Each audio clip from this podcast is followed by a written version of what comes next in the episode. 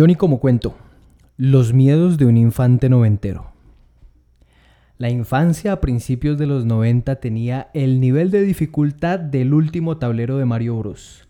El tablero en el que uno sabe que vestido como plomero, con un bigote de actor porno y una barriga cervecera, tiene que rescatar a una princesa porque una tortuga gigante la tiene secuestrada. Afortunadamente en los 90 no había secuestros en el país, no, pues eso pasaba en otras partes, ¿no? Aquí éramos incapaces de una cosa de esas.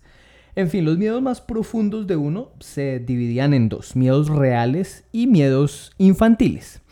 El miedo real era que te mataran. Por ejemplo, los carrobombas. En las noticias todos los días hablaban de un tipo que ponía carrobombas por todas partes.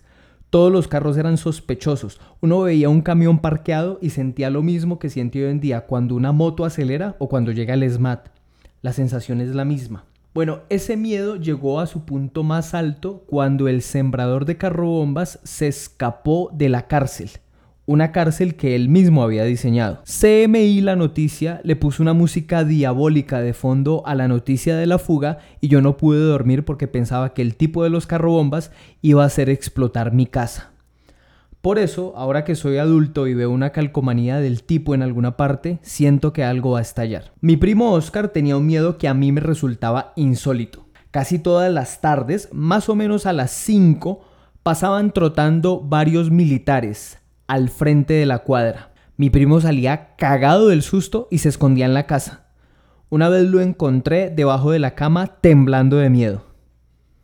Yo le decía, eso no es nada, Oscar. E-, ellos no son malos. Dios mío bendito, cuánta inocencia mía y cuánta sabiduría en Oscar. Por otra parte, los miedos chimbos que tenía uno en la infancia se solapaban entre sí. Uno veía supercampeones y el miedo más grande era pensar que la luz se fuera mientras Oliver cruzaba la cancha. Ya se ha dicho mucho que las canchas de supercampeones eran inmensas, pero es que es cierto, uno podía redactar la tesis de grado mientras Oliver avanzaba. Yo siempre me he imaginado cómo sería Oliver Atom si fuera colombiano. Se llamaría Oliver Norbey Sánchez Cristancho estudiaría en el Guillermo Angulo Ruiz. La mamá le tendría prohibido jugar fútbol con los zapatos del colegio. El entrenador no sería Roberto Cediño como en el original, sino que sería Chaca o Chicheperro o alguno de los que entrenaba ahí en el Maracaná. Oliver tendría de novia a una niña del Celestino, la embarazaría en la fiesta de los 15 años, ahí en el salón comunal del Yuldaima. Adiós al fútbol. Oliver se metería en la policía y bueno, quién sabe cómo terminaba eso.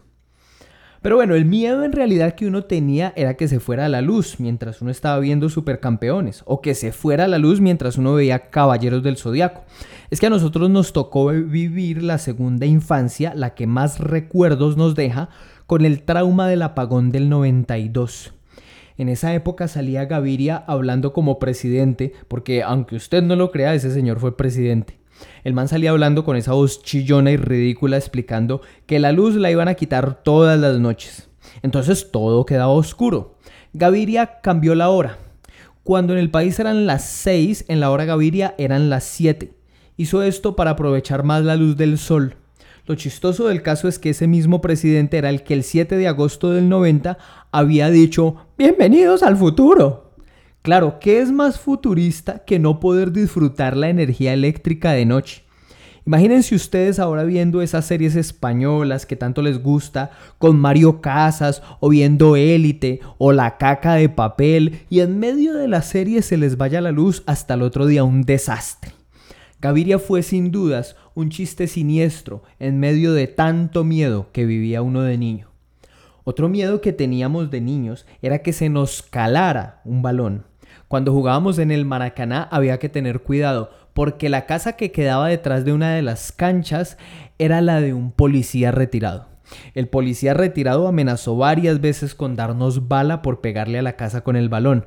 ¿A quién se le puede ocurrir que un policía colombiano esté dispuesto a darle bala a unos niños por eso? Pues aquí la policía jamás hace eso. Ellos son muy decentes, ¿no? sobre todo muy proporcionales. Bueno, el viejo ese estaba enfermo. Había una vecina que rumoraba que al viejo le gustaba salir en pelota al patio para que las vecinas lo vieran. Un asqueroso. Pero aparte de exhibicionista, al viejo le gustaba amenazar con su machete y su revólver a los niños por jugar en la cuadra. Menos mal que lleva varios años de muerto y nunca se llegó a dar una tragedia. Mis papás, mis tíos, todos nos advertían, no se pongan a torear a ese viejo que uno nunca sabe. Lo peor de todo es que el viejo habría tenido que disparar a oscuras por el apagón de Gaviria. Disparar a oscuras en una cuadra llena de niños, dispararle en la oscuridad a unos niños, a unas maquinitas de guerra que jugaban a la pelota. No, eso era imposible que pasara aquí en Colombia. Aquí los niños nunca han corrido ese peligro. Jamás.